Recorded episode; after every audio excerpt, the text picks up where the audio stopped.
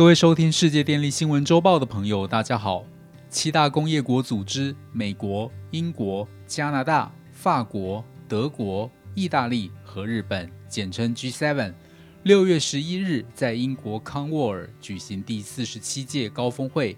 另外邀约欧盟、澳洲、印度、南非及南韩共十二位领袖参与，一起讨论疫情后经济复苏以及对抗气候变迁等议题。并在十三日峰会落幕时发表正式声明，其中与能源相关的几项议题，我们在这边分享大概的内容给大家。第一，在能源减碳方面，G7 积极减少全球的燃煤使用。首先，G7 联手各国承诺，今年底前将不再对未使用碳捕捉与封存技术的新建燃煤电厂提供资金。以及停止对经济合作暨发展组织 （OECD） 国家的燃煤电厂融资，并在2025年前逐步取消对于低效率化石燃料的补助。此外，G7 也承诺2030年前完全不再使用燃煤发电，停止向化石燃料提供融资，被视为是将全球升温控制在摄氏1.5度以内的重要步骤。科学家表示，这将可避免气候变迁所造成的破坏性影响。日前，COP26 气候峰会主席 Alok shama 也将停止国际燃煤融资列为最优先事项，并呼吁今年的联合国气候峰会成为将燃煤推向历史的峰会。第二，碳中和路径方面，G7 承诺将尽早提交。到二零五零年实现碳中和的具体路径，并尽最大努力，在今年十一月英国格拉斯哥举办的第二十六届联合国气候峰会 （COP26） 前完成提交。各国政府现阶段将严拟优先的解决方案，有助于强化之后 COP26 的谈判筹码及建构对外论述的合理性。第三，气候融资方面。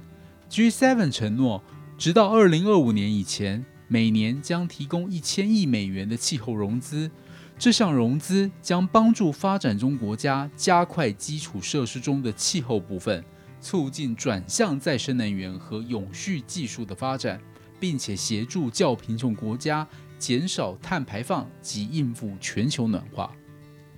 第四，生物多样性方面，G7 同意在2030年前。保护全球至少三成的陆地及海洋，并承诺将加强实施自然解决方案 （Natural Best Solution，NBS），也就是透过保护、复原和永续管理生态系统的方式，以应应环境威胁与解决社会问题。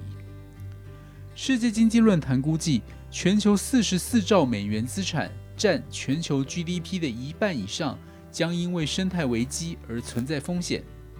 G7 认为，加强自然解决方案将为气候变迁的减缓和调试、生物多样性及人类带来显著的多重效益，有助于实现联合国永续发展的目标。第五，绿色运输方面，G7 承诺全球运输部门必须努力减排，包含加强提供永续的运输方式。例如，鼓励在二零四零年之前逐步将传统汽车替换成电动车，并支持国际海事组织和国际民用航空组织制定和采取更具企图心的中长期措施来脱碳。第六，绿色基础设施方面，G7 虽承诺为了协助打造绿色基础设施，将建立新的投资框架，但缺乏实质性的内容。第七，绿色创新方面，虽然 G7 将循环经济、电气化、燃料转换及碳捕捉与封存等技术创新视为关键，但除了缺乏实质内容外，由于这些技术发展需要大量资金挹注，但本次并未宣布设立专款等具体措施。接下来，本报道就本次 G7 峰会中的前三项议题。进一步说明各国发展态势，其中日本停止燃煤融资的承诺被认为具有指标意义。日本燃煤发电占比高达百分之三十二，是全球仅次于中国、印度、美国的第四大煤炭依赖国家。日本在此时同意加入停止燃煤融资的国家行列，将迫使其他人大量使用燃煤的国家提早应对减煤议题，在短期内面临更大的压力。此外，在碳中和路径方面，南韩方面有积极的表态。作为 COP28 的主办国。南韩执政党在六月十六日提出，二零三零年温室气体排放量将比二零一七年减少百分之四十，远高于原先的国家自主贡献 NDC 目标百分之二十四。南韩政府日前已通过该国电气事业法修法，加速能源转型。另外，电力部门也在六月举办了公用电业二零五零年碳中和会议。探讨未来的碳中和发展方向、应对作为以及合理路径。由于公用电业占南韩电力供应三分之二以上，未来将发挥领头羊角色。最后，G7 国家能否落实在本次会议上气候融资的承诺？二零二五年以前，每年将提供一千亿美元给开发中及贫穷国家，将成为关键议题。这个承诺虽然过去也提出很多次，但从未兑现。这些国家的低碳能源投资金额不足，将使巴黎协定气候目标岌岌可危。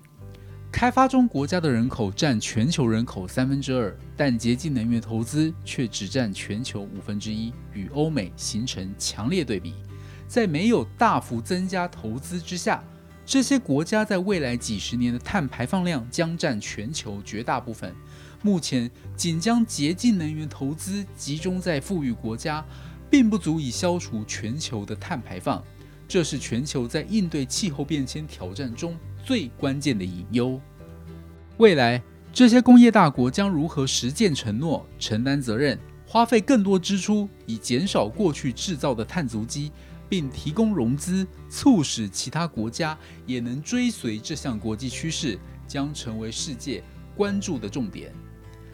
综合以上报道，这次峰会虽然遭环保人士批评空有承诺，却欠缺细部计划。对于如何减少碳排放、逐步淘汰煤炭、增加气候融资等，也没有任何具体内容。但工业大国针对气候议题做出了承诺，已经算是跨出很重要的一步。